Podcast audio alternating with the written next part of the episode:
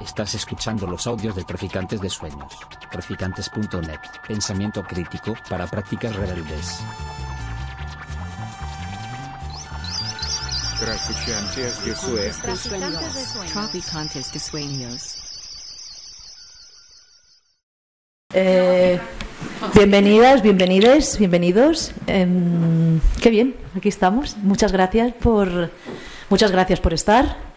Muchas gracias a traficantes. eh, muchas gracias a la- les amigas eh, que, que han que han venido a vernos, a apoyarnos.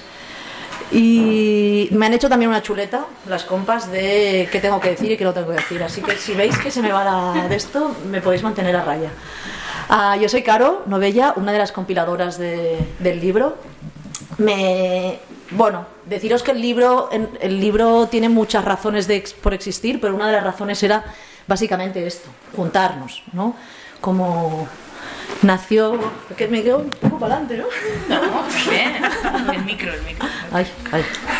Lo que manda. Eh, es un libro que nace en tiempos de pandemia, en tiempos en el que la salud y las políticas sanitarias eh, pasan por dividir, eh, isolar, aislar. eh, y, y bueno, y es un momento en el que pues, nos acordamos de nuestras amigas y, ¿no? y de los colectivos eh, que vienen trabajando temas de la salud de manera colectiva hace mucho rato. ¿no? Entonces era como, bueno, pues de qué manera podemos contribuir con, una contranarrativa a la narrativa esta de que la salud eh, pasa por, o, los cuidados pasan por quedarse en casa aislado y, tal. Eh, otra razón por la... Bueno, deciros que esta también es como la última presentación que vamos a hacer, que hemos estado haciendo presentaciones un poquito en, pues por varias ciudades del reino y, y que, que cerramos aquí con muchas de las autoras, que es como un súper gozo y un lujazo estar acá. ¿Y qué más decir? Bueno, yo no sé si. A ver, ¿quién se ha leído el libro? ¿Quién se ha leído el libro acá? Es un poco para saber de qué hablar y qué no hablar, si no. vale, vale. Había que venir con el libro leído. Ah, bien. O sea, por ahí hay gente que lee el libro. A ver, es que si no es pues distinto, ¿no? Una cosa- pues, bien, bien, muy bien, muy bien. Eh, pero bueno, una pregunta que nos han ido haciendo bastante en las presentaciones es ¿por qué posología y por qué microdosis? ¿Por qué el título, no? Eh, bueno, por un- una razón es eh, le queríamos poner un título que con el que nos pudiéramos infiltrar en la ciencia biomédica, es decir, queríamos un título por el que nos pudieran reconocer y yo qué sé, pues busquen posología y pum, salgamos nosotros, ¿no? y, y, pues tengan que ver que hay voces eh, alternativas, que hay, ¿no? Voces en las que las expertas son las personas usuarias, ¿no? Como a veces nos llaman, o, em, bueno, pues eso, una de las razones del título era pues para hacer este guiño, ¿no? A que, bueno, pues es un, es, es un, es un libro médico, ¿no? Pero luego también porque la posología es la ciencia, ¿no? De la distribución de sustancias. Y, y bueno, este, esta compilación un poco hace eso, ¿no? O, el objetivo era que hiciera eso, que, que se reunieran pequeñitas dosis de sabiduría eh, situada, muy específica, pero pequeñitas, ¿no? Y también un poco pues la lógica esta de que fuera un, texto accesible, que fuera un texto al que se le pueda entrar por distintas maneras y en el que en realidad conviven muchísimas eh, muchísimas ideas que se van reforzando, ¿no? Que se entrecruzan. Y bueno, pues microdosis también es una manera de tomar sustancias, ¿no? Y saber, tú te vas regulando, me, me- ¿no? me tomo una microdosis y veo qué tal me sienta, si no, pues no, pues si no un poquito más, si no un poquito menos. Entonces, por ahí también iban un poco los tiros, ¿no? Sí, para qué mentir. Luego también una última es que posologías viene ¿no? del griego, del, del griego posón, ¿no? que tiene que ver con ponerse, pero también con poner, con estar, con ocupar un espacio en determinada forma, ¿no? como, como, como mm, pues eso, con mostrarse. Con, y, y bueno, y creemos que es importante que voces que normalmente no se visibilizan en el, en el ámbito de la biomedicina, ¿no? pues tengan su lugar, su pose, su estar y su, y su, y su presencia. Yo creo que he hecho los deberes, ¿no? De las intros. Creo que querías mencionar a la gente Ah. que no está. Hoy, Sí. cierto, cierto, es verdad. Eh, pues es verdad, hay muchas personas que no han podido estar acá, no pueden estar con nosotras eh, por razones varias. Eh, está nuestra amiga Sole, que está en otro plano. Eh, está María, la otra compiladora del libro, que no pudo venir eh, por temas así de salud y, y eso, y hizo así como un- Pues, pues también decir esto, ¿no? que este libro ha sido un libro lento, lento lento, muy lento, ¿no? No- Nos hemos tomado todo el tiempo que hemos necesitado pues para poder estar y a pesar de ello también hay muchas eh, personas que han caído, o sea, pues en el libro había otros colectivos que eh, pues, pues al final las personas que no han podido estar también son colectivos más precarizados en los que ni los ritmos eh, más lentos permitió en un momento dado pues que pudieran estar, ¿no? Ah, ¿Qué más decir? Bueno, ahora sí. Cuéntanos los, los textos y la Sí. gente que no está. Bueno, para quien no se ha leído el libro y no sabe de qué va, esto va de salud. Eh, bueno, decir que es un libro con 13 piezas, eh, casi que 14, ¿no? Porque está la imagen de Felipe Leche de Virgen Trimegistro, mm, amigo y performer maravilloso, que nos, hace, nos cede la, imagen por la portada. Es de una pieza suya que se llama Esperanza de Vida. Y si no le conocen, es, muy, bueno, es un gran artista. Eh, nos hace el prólogo Sara Torres, luego hacemos la introducción María Zapata y yo. mm, luego entra el, te- el texto María Zapata con un texto sobre la fortaleza de la vulnerabilidad ¿no? y, y junta pues eh, textos de filósofas como Butler o Caball- Caballero pero aplicados a la depresión. Mm, San Fernández eh, pues su texto es Disidentes de género transitan el campo de la salud, más allá del debate patologización, despatologización. ¿no? Propone una mirada eh, pues más desde la resistencia a la patologización, pero también desde qué propuestas ¿no? Eh, otras están, se están dando. Luego está el colectivo Inspiradas, que tenemos aquí a... pues, hemos dicho que el plan era... ¿no? Tú querías como nombrar a, las, a los capítulos que no estaban, Es o verdad, y queríamos luego- y- nombrar a los capítulos que no estaban y luego nosotras nos presentamos a nuestro capítulo. Perfecto. Si queremos hacer eso. Maravilla, pues voy a si saltarme las queremos que están que aquí. Voy a saltarme las que están aquí y las que no están. Entonces, Campa eh, es un colectivo em, que está en Zaragoza y trabaja en temas de antiabolicionismo de prisiones. ¿no? Entonces, su texto es Privación de libertad y destrucción de la salud, procesos transformativos y salud comunitaria como alternativa. Está el texto de Sole, de Soledad Arnau, que es transitando desde un modelo biomédico a una perspectiva sociopolítica innovadora, la vida independiente y la teoría CRIP. Nos habla de las alianzas posibles y... Eh, Susana Minguell, eh, Palabras dislocadas, la expresión poética como punto de fuerza. Eh, Susana habla desde el espacio de la, mm, del abuso a la infancia. Mm, Clauchinche nos habla de Ginepunk Lab, performatividad médica, el proceso mm, con su proyecto Ginepunk. No sé si, la si le conocen, no, pero bueno. Aura Roche eh, tampoco pudo estar, eh, ella es del colectivo Mechineras, ofrece medio capítulo, el otro medio lo ofrece Radi Mansur y el capítulo de Aura Roche se llama Mujeres que usan drogas recursivas, creativas y resilientes. Y ahora ya les paso la palabra a las que sí que están. Como queráis.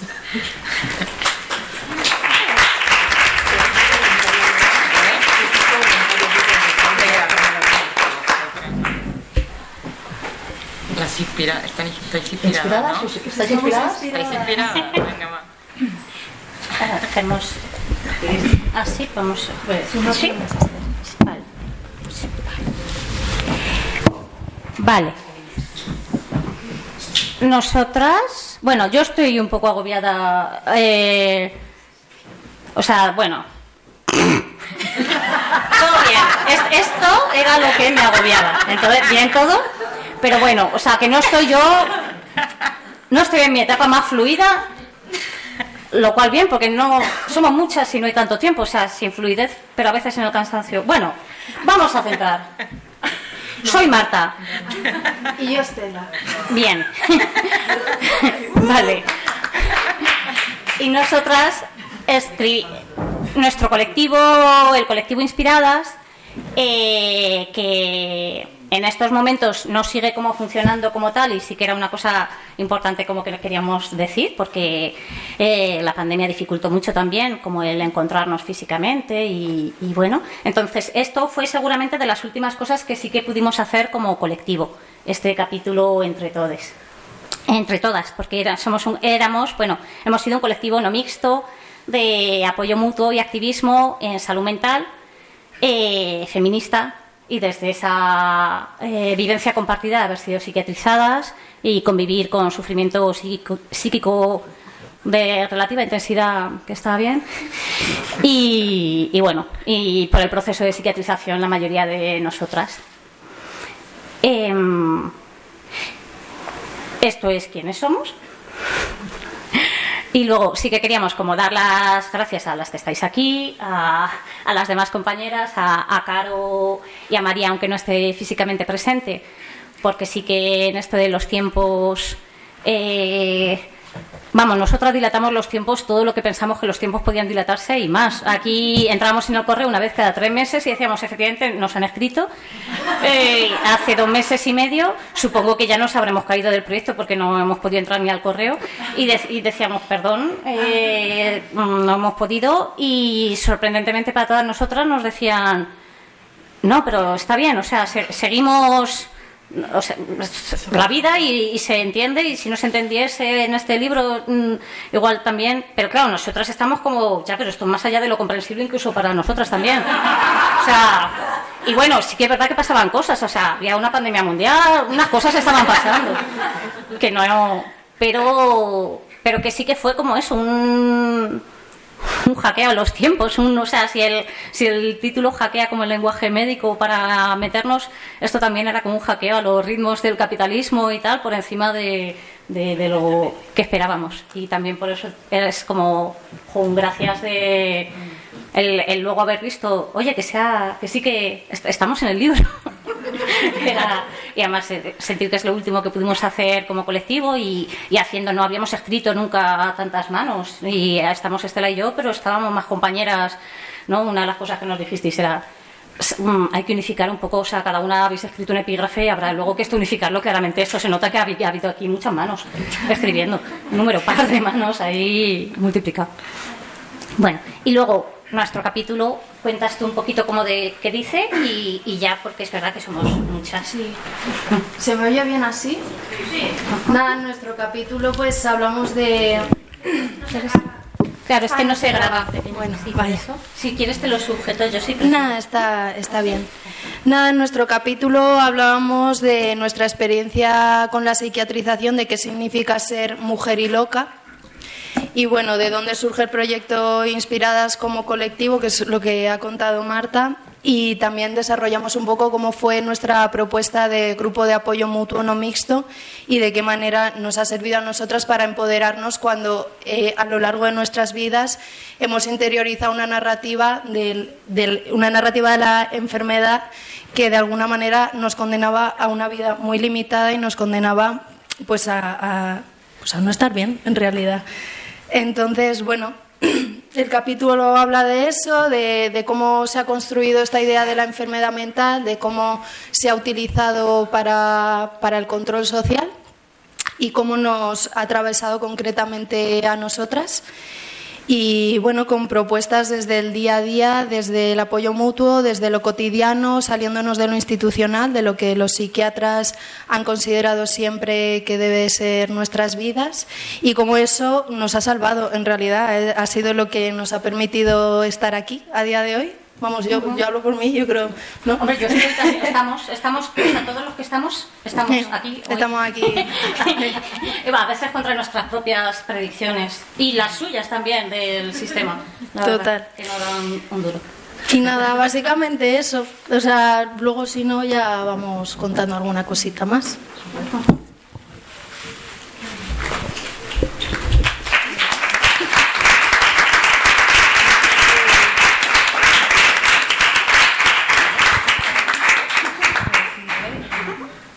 ¿Quieres este? Así de así. Ah. Se escucha, ¿no? Se escucha. Yo, ah, bueno, aquí no. Hola, mi nombre es Radie. No, yo podía. Eh, tengo un. ¿Se oye? Ahora. Eh, comparto un capítulo con Mechineras, que es un colectivo de Barcelona, ¿no? Que trabajan con mujeres eh, normalmente que viven en la calle o con. O sea. Y, eh, y que usan drogas. Y por esa razón, por ejemplo, no, no son aceptadas en sitios donde puedan dormir o no tal. O sea, como se le suma, digamos, más problemas todavía, ¿no? Eh, y entonces yo tengo ese medio capítulo, digamos, que no sé, no sé si es, eh, es, un poco, yo, creo que habla más o menos de lo mismo, ¿no? O sea, el hecho de... No puedo hablar. De... eh, ¿Cuál es esta palabra cuando algo es ahí como demonizado y demás? Estigma, esto.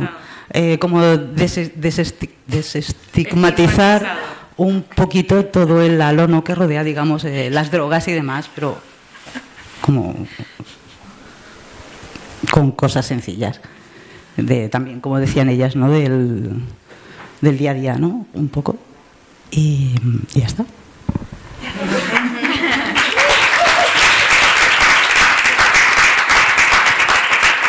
Vale, yo puedo continuar. Pero puedo con. No, ¿se- ¿se escucha? Sí, sí, hablo. Pero es por la es por la grabación. Vale. Es por la grabación.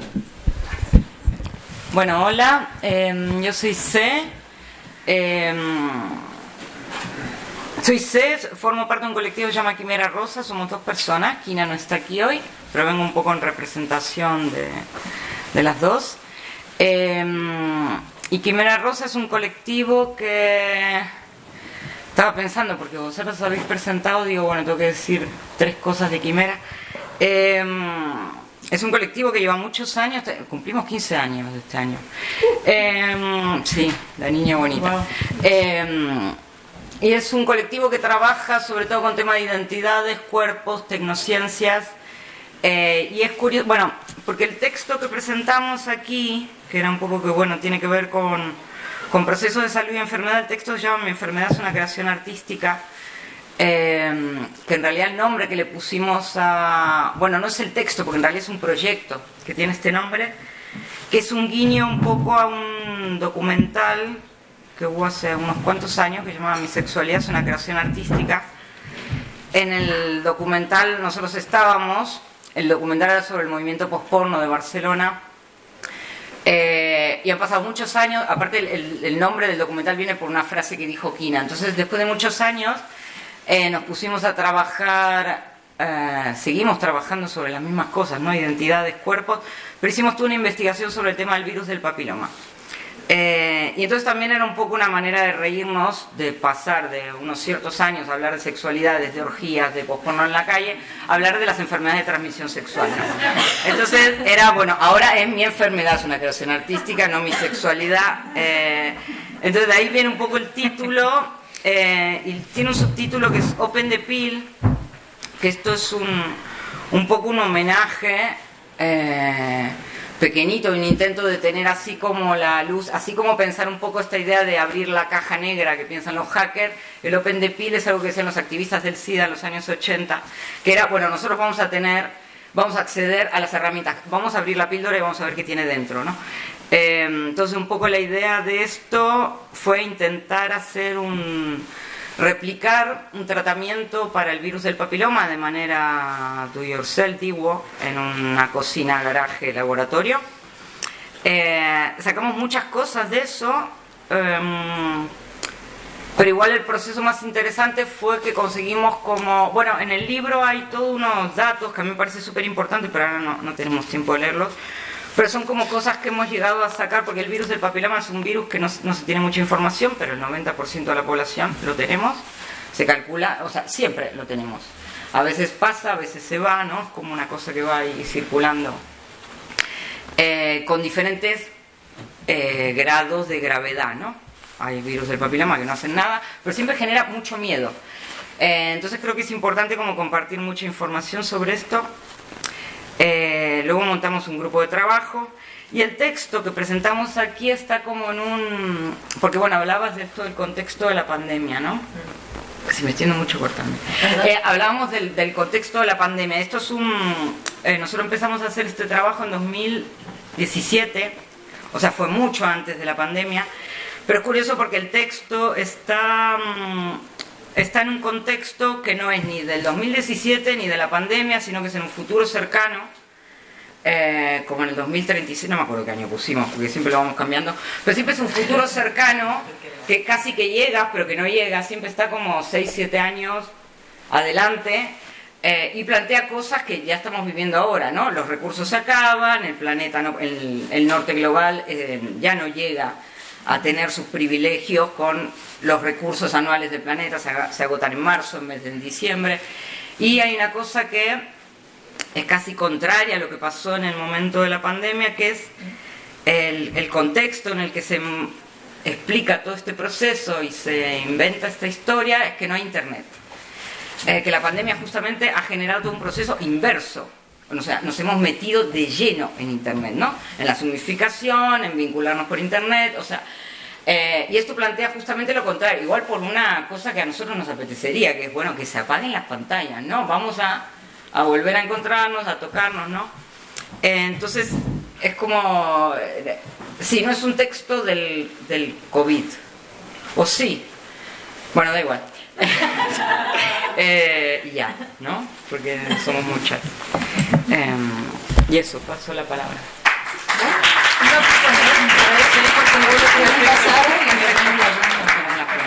¿No? Sí. Bueno, teniendo así el micro cerca está bien, ¿no? Porque es para la grabación sobre todo. Bueno, hola.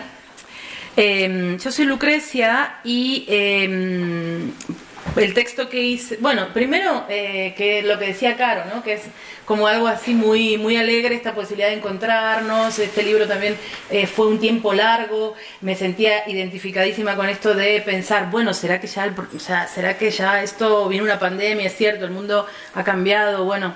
eh, no será que no que el libro anda a saber qué pasa pero eh, así todo eh, el proyecto seguía ahí tirando y era como bueno dale manda manda algo. Y así no entonces eh, estas cosas que se hacen con amigas que, que dan mucha alegría y dan y también abren la posibilidad de ponernos a pensar sobre algunas cosas o a escribir puntualmente sobre algunas. Y eh, entonces desde ahí es celebrar también este libro que significa ese, ese rejunte, significa ahí esa, esa posibilidad de poner en diálogo palabras y ponernos en, en relación ahora, ¿no? Y eh, en ese sentido quería eh, no dejar de recordar eh, que hace justo 10 años estábamos presentando el libro Transfeminismos, el, el que hubo antes, y esa realmente hace justo 10 años, porque yo me acuerdo que era, 2000, te- era 2013. Y eh, de hecho también se hizo, Anita, se hizo también en Traficantes, ¿no? Creo que estaban embajadores o algo así. había, un, había un local de- en la calle Embajadores. Tal cual. Y era por esta época, eh, porque yo me acuerdo que hacía frío en Madrid y era y vinimos de Barcelona una gente y hacía mucho frío y eh, presentamos el libro Transfeminismos y ahora bueno vuelve a haber también entre entre amigues y, y muchos hemos participado también en, Ah. en este otro que toca otros asuntos y se mete en otros temas, pero bueno es también celebrar esa mm, producción eh, y esos encuentros que sigue provocando el transfeminismo y esa posibilidad de poner en en conversación las cosas en las que andamos eh, y las cosas que hacemos, ¿no? Y en las que creemos, en las que seguimos creyendo también, ¿no? Pasados los años. Eh, así que recordar eso. Recordar también, muy, con, mucha, con mucho amor, a Sole Arnau, que, a quien has nombrado, eh, que ya no está eso en, este plano, pero que, sigue estando, ¿no? Y está, por ejemplo, a través del texto que está presente en este, en este libro. Y, eh, y así, bueno, tanta, tanta gente amiga, pero nombro especialmente a Sole porque creo que... mm, eh, que las palabras, de- o sea, que, que- que todo lo que Sole, todo lo que aprendimos con Sole hace eh, las transfeministas que podemos ser, ¿no? También, entonces, eh, eso. Y justamente haciendo todo esta, este, ir para atrás, ir hacia, hacia otras personas, otros momentos, otros libros, eh, en, ese recorrido, mi texto tiene que ver un poco con eso, ¿no? Con hacer un archivo corporal, eh, algo así. eh, ese es un poco el intento, es trazar un, un recorrido con el cuerpo como archivo, ¿no? Y el texto que escribí se llama Tres artefactos anticoloniales y transfeministas de un archivo corporal, donde la propuesta es... rastrear, buscar, eh, indagar, hacer una serie de preguntas sobre eh, algo a lo que llamo tres artefactos, eh, que son una performance en un caso y dos talleres, ¿no? Dos, dos eh, propuestas de taller y, algo de eso hablo acá. Les llamo justamente los artefactos y cada uno de estos artefactos eh, implican prácticas distintas, implican una puesta en circulación de saberes y de, y de cuerpos. Eh, uno de ellos es un spoken word, que era una, mm, una performance hecha en, en México con la, con la performer La Bala Rodríguez, amiguísima también. Eh, el otro es un taller que sobre todo se centra en un objeto y el otro es otro taller relacionado con, una con leyendas, con producción de leyendas. Entonces esos tres artefactos son el spoken word, eh, el objeto y la leyenda.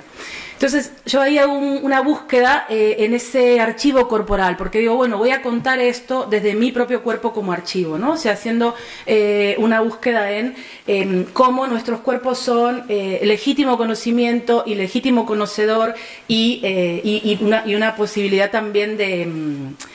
em, creativa y de, generación de conocimiento. ¿no? Eh, entonces por ahí va mi, texto haciendo como ese recorrido, moviéndose en el tiempo. eh, y comienza, o sea, lo voy a mm, nombro esto y ya paso porque es cierto que somos muchos y después podemos seguir.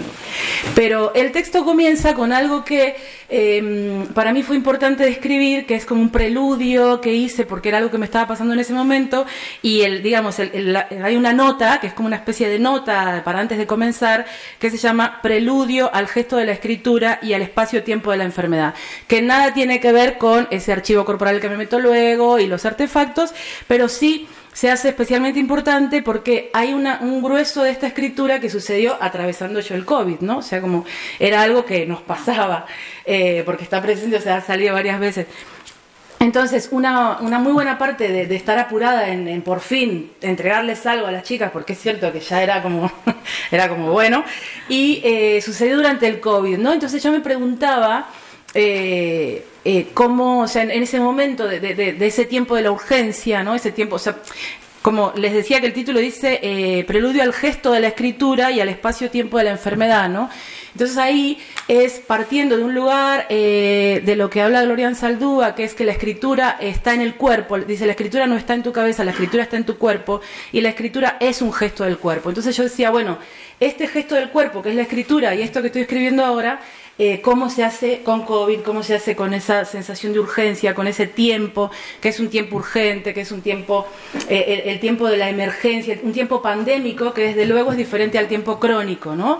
Em, yo habito un tiempo más crónico, relacionado también con diagnósticos eh, míos y con, y con diagnósticos a mi alrededor. Entonces el tiempo que yo conozco de la enfermedad es el tiempo crónico, ¿no? Y esto era ponerme en relación con el tiempo de la urgencia, el tiempo pandémico, el tiempo... eh, entonces ese preludio...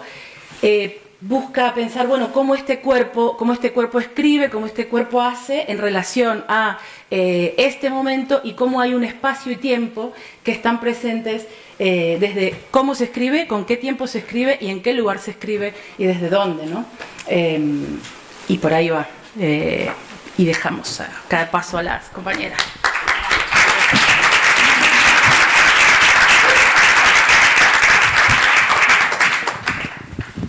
Intento, ese creo que me va mejor. Eh, bueno, mi nombre es Dani y mm, Estaba un poco pensando cuando hablaste del, del, primer libro, del transfeminismo. Yo hace 10 años era vuestra fan. Así que es muy, o sea, de estos momentos que dicen, luego nos volvimos amigues, ¿sabes? Y entonces yo estaba ahí en, mi, en mis cosas, en otros libros, así, pero leyéndolas y escuchando los podcasts en donde salían hablando de estas cosas y tal. Y, y bueno, tuvimos chances luego de convivir y estas redes que se van tejiendo también entre eh, pues entre España y, México mucho, ¿no? Luego varios otros países también, y nosotros venimos de otros frontes eh, sudacas también, pero, pero muchos de estos cruces. Y mm, eh, la obra que, digamos, he logrado escribir sobre solo ha sido posible porque realmente era como algo que ya me habían obligado a escribir sobre antes, eh, porque yo no suelo escribir mucho y es como me tienen que obligar a hacerlo. Y ya les voy a explicar cómo es que eso sucedió, porque está aquí a mi lado una persona de las que me obligo junto a ellas a hacerlo. Eh, pero era algo que me había sucedido en mi cuerpo, pues, eh, ¿qué año era? 2017 He tenido un fibroma muy grande, de así como de 15 centímetros, cuando me enteré ya, ya estaba así de grande, y entonces fue el momento que empecé a pensar sobre mi útero de una manera mucho más intensa, digamos, eh, políticamente más intensa, porque siempre había sido muy intenso, digamos, del dolor, el desconfort y todas esas cosas, pero un poco me las tragaba un poco sola, ¿sabes? Y, y por la cuestión de, en general, follar con gente eh, con las que no tenía que pensar mucho en la cosa de, embarazarme o no, tampoco sabía tanto de las tecnicidades de, lo que debería estar atente, ¿no? Y entonces, en ese entonces, em, me dijeron, bueno, tienes que, decidir qué hacer con tu útero y, y por primeras veces en la vida la cosa de la maternidad estaba empezando a hacerse un poco presente, ¿sabes? Esas especies de, no sé, instintos o deseos fabricados, ¿no? Que es muy difícil como eh, saber de qué materia son hechas estas sensaciones. Y mm, eh, esa cuestión de confrontarme con ese discernimiento de, desde dónde estaban viniendo estas, eh, mm, digamos, sorpresas de, mi propio entender, de mi cuerpo, y qué podía yo hacer con ellas. Y al depararme con el aparato médico eh, que tenía tanto interés en mi útero, porque yo pensé, bueno, van a proponerme de una que me lo quite, ¿no? Porque, bueno, ser una persona no binaria, que les interesa que tenga un útero y tal, pero no, como persona blanca les interesaba mucho que yo lo tuviera. Ya estaba yo en Brasil, clase media, tengo seguro médico en Brasil, y entonces era, no, de, quítate este mioma, te dejamos un uterito que no da más que para embarazarte muy rápidamente después que te, lo, que te quitemos este mioma, te fertilizamos, eh, luego te hacemos una cesárea, te lo hacemos todo de una y ya, todo el paquete, ¿no? Y entonces yo estaba como, bueno, bueno, ok, eh, eso mm, creo que hay una serie de otros intereses aquí que tengo que, que pensar sobre, ¿no? Y bueno, como la maternidad genética mm, me parece solo una de las posibilidades de cuidados en, ese mundo y me había estado dedicando a muchas otras. En ese momento era, digamos, el momento decisivo de, entonces, mm, no va a ser esta tan, mm, o sea, eh, digamos, no voy a poder volver atrás. Y entendí que ya estaba embarazada de esta propia cuestión, de esta escultura, eh, y parí mi. Y entonces lo hice. Yo trabajo, soy artista, trabajo con mm, el arte del performance y y muchas veces como que siento que eh, poder hacer algo a través de mi cuerpo me ayuda a aprender y a desaprender ¿no? sobre sistemas, narrativas, posibilidades y eso. Entonces en ese momento sentí, bueno, mm, lo que sé es que quiero vivir eso de una manera artística, pero no tengo ni idea de qué significa eso. Encontré una médica que me ayudó a, a poder pensarlo y me ayudó a llevar mi útero a casa. Lo llevé y, de ahí, pues ya lo vais a leer en el libro, pero, pero al confrontarme con, con, eso era como algo muy, muy heavy, digamos, de peso, realmente. Me marcó mucho porque pesaba un kilo, ¿sabes? Entonces, y, lo abrí en casa de mi mamá, en Brasil, y era un olor muy fuerte, ¿y qué hacemos con eso? Y yo, mi mamá, el útero, era como toda una intensidad. Y, y yo sé que una cosa que me permite el arte del performance es en- encontrar espacios rituales como para proponerme retos que no son posibles sola, ¿no? Y entonces dije, pedí a una amiga que tenía una galería, pues me das un hueco, justo eh, un día ahí, porque me iba en tres semanas de Brasil, justo había un hueco, hice un perfo duracional de 34 horas, porque había estado con mi útero 34 años y tal. Luego los detalles ahí están, pero, mm, pero en eso sentí y, y es un gran aprendizaje como estas cosas que ya venía pensando, pero fue el momento de poderlas sentir realmente, estos cruces del, del cuerpo físico, biológico, el cuerpo social y el cuerpo, digamos, metabólico, orgánico, cosmológico, ¿no? Porque, o sea, el gran útero y me daba mucho miedo, ay, me voy a perder esta desconexión con esta gran fuerza madre, ¿no? De, de las que todas las sagradas femeninas hablan y eran las que tenían algo a decirme sobre el útero, pero luego, y pero, eh, o sea, muchas opiniones diferentes, porque hasta gente de mi comunidad trans como decía, entonces ya, yo siempre supe que eres un chico trans, por eso te vas a quitar tu útero, ¿sabes? Y era, no, tampoco, o sea, entonces eres una antimaternidad esencialista y no sé qué, no sé qué, no, tampoco, es solo en mi caso, no, ¿sabes? Entonces, desempaquetar un montón de cosas y, y- y nada, y, y dejarme eh, hacerlo a través de ese proceso. Y, y bueno, quería también eh, pues agradecer a todos, obviamente, por, por sostener estos tiempos y estas posibilidades, pero también en especial a Sara, que es una amiga muy querida y que mm, es escritora, editora y tal, y es- estábamos viajando juntos este verano, bueno, viajando juntos, estábamos acampadas en una tierrita de amigues en el verano pandémico, y y entonces había que escribir eso y yo me cuesta un montón poner las cosas en palabras porque siento que fijan mucho las cosas y, y hay una especie de fluidez en cómo siento, que siento que cuando plasmo la palabra, pues luego, ¿qué hago? ¿no? Ya está dicho. Y entonces me da mucho palo hacerlo. Y Sara entonces estaba, entonces háblame. Y yo entonces le hablé en la tiendita así, y Sara taca, taca, taca, taca, taca, taca, taca, taca escribió todo. Y en inglés le hablaba, ¿no? Y, y, entonces luego me ayudó a editarlo y tal, y, y con Caro a ver las preguntas que me hacía y cómo hacerlo. Entonces también quería traer eso de, de como esta red de apoyo del libro y también igual las personas que han apoyado a que ese apoyo también pudiera seguir apoyándose. Y,